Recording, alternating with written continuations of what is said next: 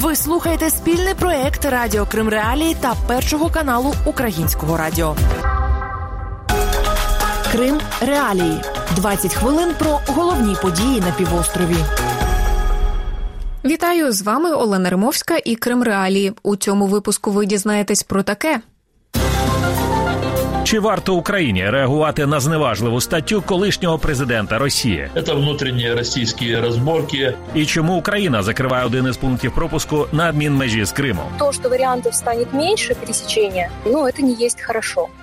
Колишній президент Росії Дмитро Медведєв написав статтю, в якій заявив, що Україна цитую перебуває в пошуку своєї ідентичності. Президент України Зеленський, на думку Медведєва, вивернута на виворіт людина, яка нібито поступилася своєю ідентичністю на догоду націоналістам.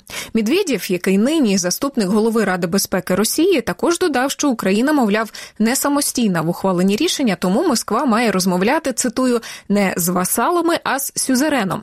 Стаття Медведєва з'явилась в день візиту до Москви заступниці державного секретаря США Вікторії Нуланд. Російський військово-політичний експерт Юрій Федоров вважає, що це і є причиною такої публікації. Честно говоря, я нахожусь в некотором шоке. Такая публикация подписана одним из ведущих деятелей Российской Федерации. Тон совершенно неприемлемый, тон оскорбительный, я бы сказал, сознательно хамский. Думаю, что эта статья появилась не случайно именно в тот момент, когда в Москву прилетела заместитель государственного секретаря Соединенных Штатов, отвечающий за отношения Америки с Украиной и Россией. Месседж, который содержится в этом тексте, по сути дела, их два. Первый – это ясно совершенно сказано, что с нынешним руководством Украины Москва вести переговоры не будет.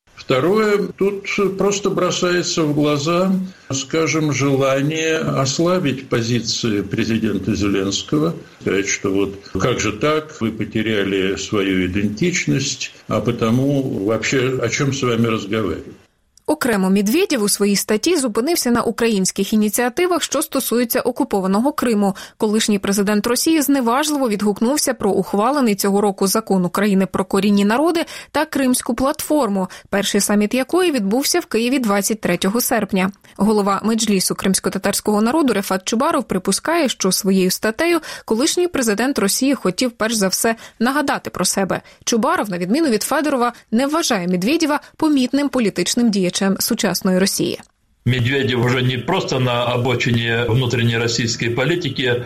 Это человек, который стал маргиналом в глазах самого российского общества.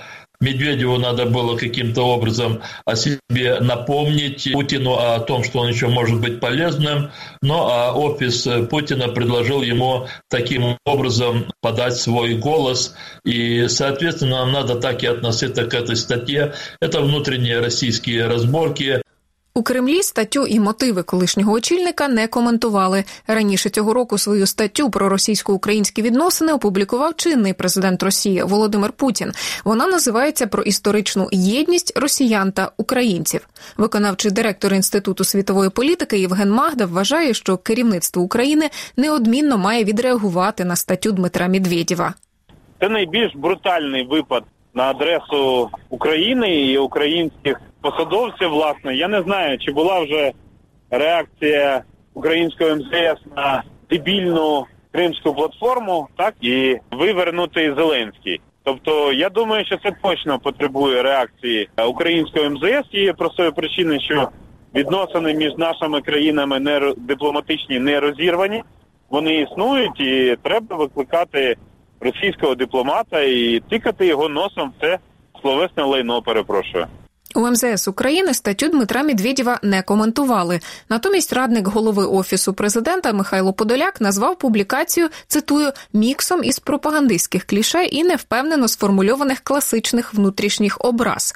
Виконавчий директор інституту світової політики Євген Магда не виключає згадану раніше версію про те, що стаття такий собі подарунок до візиту в Москву заступниці державного секретаря США.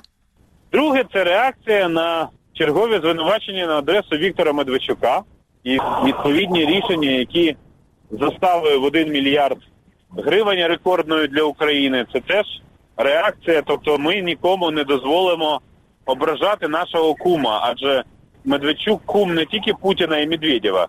Про це вже якось всі забули. Ще одна причина це, я думаю, високі ціни на газ в Росії, очевидно, зносить дах від відчуття власної значущості. Російське політичне керівництво вважає, що воно зможе Україні диктувати свої умови. Четверта, ну і можливо головна причина це демонстрація того, що прагнення Зеленського добитися зустрічі з Путіним, воно не може бути реалізовано ближчим часом. У квітні цього року Володимир Зеленський закликав Володимира Путіна зустрітися в будь-якій точці українського Донбасу, де йде війна.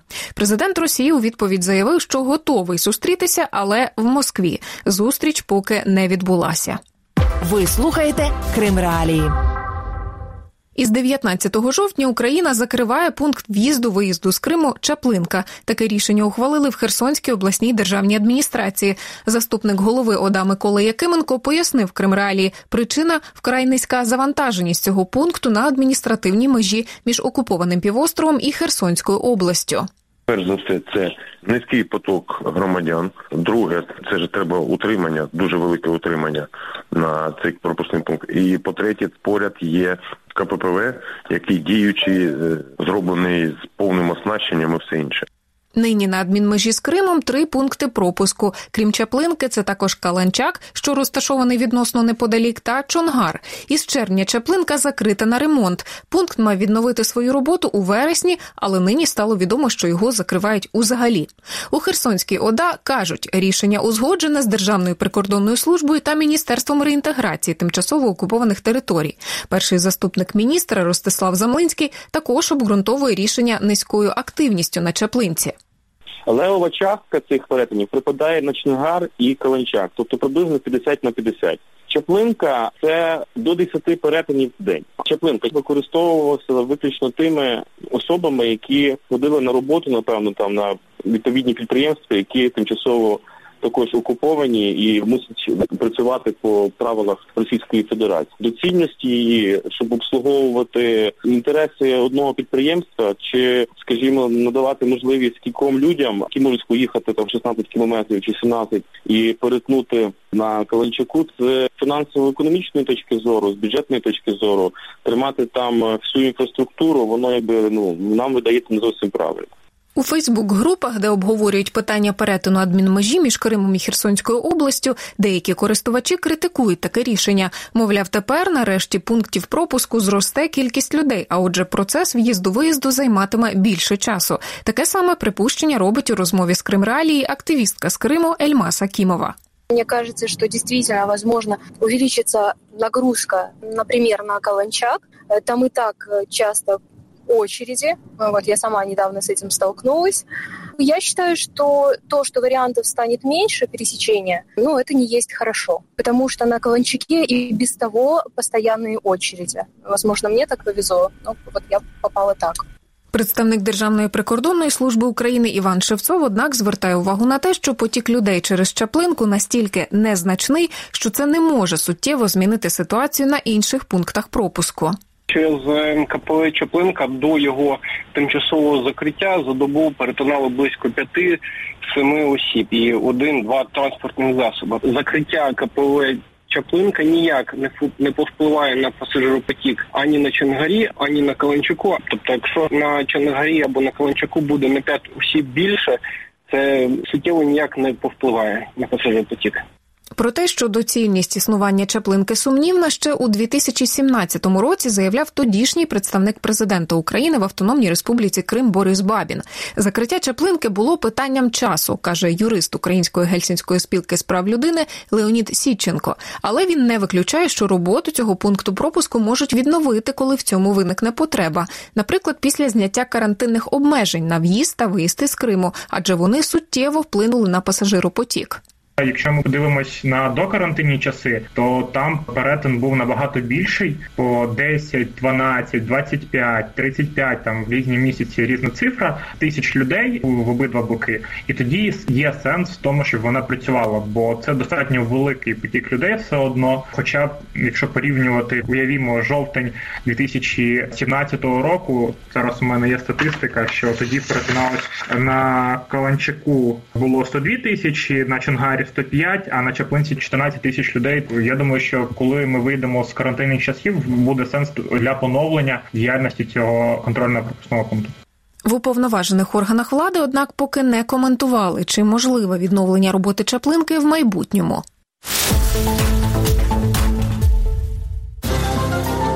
Далі у програмі чому Росія відправила затриманого у Криму Джеляла на психіатричну експертизу? Реакцію окупаційної влади і фактичним покаранням за участь в саміті Кримської платформи. І куди зник після вироку суду кримчанин Олег Приходько? Ми останній раз це бачили тільки на приговорі. Заступника голови меджлісу кримсько-татарського народу Нарімана Джиляла перемістили зі слідчого ізолятора в психіатричну лікарню для проведення експертизи у справі про диверсію на газопроводі. Російські силовики затримали Джиляла на початку вересня. Спершу вони інкримінували йому посередництво між українськими спецслужбами й іншими двома кримчанами. Ті, нібито мали підірвати газопровід у Сімферопольському районі. Однак згодом посилили обвинувачення. Тепер Джилял один із трьох підозрюваних у скоєнні диверсії. Сам він свою провину заперечує і наполягає, що справа відповідь Росії на його активну громадянську позицію. Адвокат Джеляла Микола Полозов у розмові з Кримралі розповів, якою може бути мета переміщення його підзахисного в психіатричну лікарню. Предполагаю, что существует несколько целей, из-за чего следователь ФСБ принял такое решение. Первое – это обезопасить самого себя. Следствие таким образом огульно направляет на экспертизы многих крымских татар, чтобы в последующем не было никаких разговоров о том, что они там невменяемые, не способны сами себя защищать и так далее. То есть такая перестраховка со стороны следователя – хотя для назначения экспертизы нужны основания. Но основная цель, на мой взгляд, заключается в попытке таким образом скрыть Наримана Джалялова от общественности, не дать ему возможности выступить, в том числе на суде по продлению меры пресечения, который должен состояться в конце октября, в начале ноября. Сам Наріман Джилял раніше відмовився від психіатричної експертизи, але тепер його відправили на неї примусово. Така процедура може тривати від трьох до чотирьох тижнів. Перша заступниця представника президента України в Автономній Республіці Крим Дар'я Свиридова упевнена, те, що відбувається з Наріманом Джилялом, це покарання за участь у саміті Кримської платформи. І затримання Нарімани Чалової інших українських татар, на нашу думку, є реакцією окупаційної влади і фактичним покаранням за участь в саміті постановчому кримської платформи. Наріман Джалялов був один з тих людей, хто виступав навіть на відкритті офісу кримської платформи, який зараз діє на базі представництва. І його виступ чули і учасники, і президенти, і голови делегації, які брали участь. Однак спільної заяви країн підписантів декларації Кримської платформи щодо справи Нарімана Джеляла поки не було. Експерт Кримської правозахисної групи Олександр Сідов звертає увагу на те, що примусова психіатрична експертиза не нове в практиці російських силовиків у справах кримських політв'язнів. Мы зафиксировали не менее 49 случаев помещения людей на экспертизу в психиатрическую больницу, это только в рамках политически-мотивированного преследования. То есть это касается как тех, кто уже был лишен свободы, то есть находился в СИЗО, так и тех, кто находился, например, под домашним арестом, и их фактически лишали свободы, таким образом помещая на месяц в психиатрическую больницу. В принципе, первый случай, который нам зафиксирован, это случай в отношении Ильми Умерова в августе 2016 года, когда человек, когда он находился под домашним арестом, на три недели поместили в психиатрическую больницу. Или случай уже недавний, это около года назад, когда Александра Сизикова посадили в психиатрическую больницу, человек, который инвалид по зрению, он слепой, находился под домашним арестом, его поместили в психиатрическую больницу на месяц. Ему там единственное, кто мог помогать, это сотрудник психиатрической больницы, и он переживал, что как мусульманин, чем его кормят, чем его колят, потому что он не знал, какие именно препараты в него вводят. Перша заступниця міністра закордонних справ України Еміне Джепар назвала переміщення Нарімана Джляла на примусову психіатричну експертизу каральною практикою в найкращих радянських традиціях. Російський правозахисник і дисидент Олександр Подрабіник погоджується, паралелі напрошуються. Это действительно похоже в какой-то мере на ту систему, которая существовала в Советском Союзе. Но я бы сказал, что это скорее не карательная психиатрия, а карательная система и карательное отношение к политическому инакомыслию. Потому что, строго говоря, карательная психиатрия начинается с момента вынесения врачами-психиатрами диагноза, который э, требует от них органы госбезопасности, да, когда они начинают злоупотреблять своим э, профессиональным долгом. У них до сих пор, по крайней мере, в Крыму ничего с этим не получалось, потому что в отношении политических инакомыслящих, критиков э, российского нынешнего режима, заключения об их невменяемости принято не было. Врачи пока что ведут себя достаточно лояльно по отношению к своей профессии. Но сам факт того, что госбезопасность пытается направить следствие по такому пути, конечно, вызывает тревожные ожидания Міністр закордонних справ України Дмитро Кулеба цього тижня закликав Євросоюз застосувати до порушників прав людини в Криму новий глобальний механізм санкцій ЄС. Цей механізм у Брюсселі погодили в грудні 2020-го. Обмежувальні заходи застосовуватимуться щодо таких вчинків, як геноцид, злочини проти людяності та інші серйозні порушення прав людини, наприклад, тортури, рабство, позасудові страти, довільні арешти або затримання.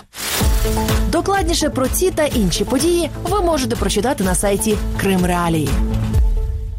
Родичі одного з політв'язнів Кремля, кримчанина Олега Приходька, вже кілька місяців не отримують від нього ніяких звісток. У липні стало відомо про те, що Росія етапувала Приходька у в'язницю Володимирський Централ. Відтоді розповідає дочка кримчанина Наталія Швецова. Новин від батька немає. Ми останній раз отца видели тільки на приговорі. Більше ми не отримали від нього ніяких звістей. Його етапували, нам єдине прийшло тільки письмо. Це було в июлі місяці, о том, що он находится в Владимирском Централе 2. Мы послали отцу посылку, денежный перевод, он его получил. Мы письма писали, и ни одно письмо, до сих пор с ним связи нет у нас. Хотя получила письмо активистка, которая ему тоже писала, но тоже с очень большой задержкой. Но нам пока что писем никаких нет. В письме, которое он отослал, он э, просит индекс, так как он не знает і спрашивает о том, чому ми не пишемо. ФСБ Росії затримала жителя Сакського району Олега Приходька в жовтні 2019 року. До цього до Приходька вже були претензії в російських силовиків. Зокрема, на початку 2019-го до нього приходили з обшуком, під час якого в чоловіка вилучили українську символіку, червоно-чорні прапори та портрет Степана Бандери. Зрештою, російські силовики інкримінували Приходькові підготовку теракту та зберігання вибухових речовин. Нібито кримчанин планував вибух в адміністрації САК, а також будівлі генконсульства Росії у Львові. Сам Олег Приходько свою провину заперечує. Однак російський суд визнав його винним та в березні цього року засудив до п'яти років за ґратами і штрафу близько півтори тисячі доларів. Свою стурбованість тим, що Олег Приходько не виходить на зв'язок, висловила цього місяця уповноважена Верховної ради з прав людини Людмила Денісова. Вона закликала російського омбудсмена Тетяну Москалькову забезпечити дотримання прав кримчанина в ув'язненні, а міжнародну спільноту відреагувати на порушення прав приходька під час перебування в російській тюрмі. У розмові з Кримралі Денісова висловила впевненість у тому, що у Москві знають про ці її заяви. От я 7 октября получила от Москальковой ответ, когда мы искали, а где же находится Олег Приходько, потому что те не отвечала ни посольству, говорят, что мы не ведем реестр граждан, которые где-то там перемещаются. Но тем не менее нам ответили, что Олег находится во Владимирском Централе. И теперь мы обратились и туда тоже, чтобы нам все-таки подтвердили в каких же условиях он находится, почему не может семья с ним связаться с мая месяца, и почему не доходит посылка, если дошли, то пусть нам ответят, что он получил эти посылки и медикаменты в том числе. Олексій Федяров, координатор російського фонду Русь Сідяще, що допомагає людям, які зіткнулися з пенітенціарною системою. Він каже, що листи від родичів адміністрація в'язниці може не передавати ув'язненим навмисно. Все це депривація, лишення частного, лишення можливості получить какую-либо защиту. Нужно, чтобы человек чувствовал себя абсолютно незащищенным, забитым и полностью подчинялся всем требованиям администрации, независимо от того, законный или незаконный. Вот и вся цель, щоб у чоловіка не було ніякого шуму. Політв'язним Олега Приходька вважає не лише Україна, але й впливовий російський правозахисний центр Меморіал. У профілі Приходька на сайті центру йдеться про те, що політична складова його справи очевидна. Приходько пояснюють російські правозахисники, не погоджувався з окупацією Росією Криму. Тож справа стала продовженням тиску на проукраїнського активіста. А також цитую, має стати попередженням усім іншим охочим висловити своє негативне ставлення до політики Росії. І це все на сьогодні. З вами була Олена Римовська і вся команда Крим Реалії. Зустрінемося наступного тижня. Крим Реалії 20 хвилин про головні події на півострові.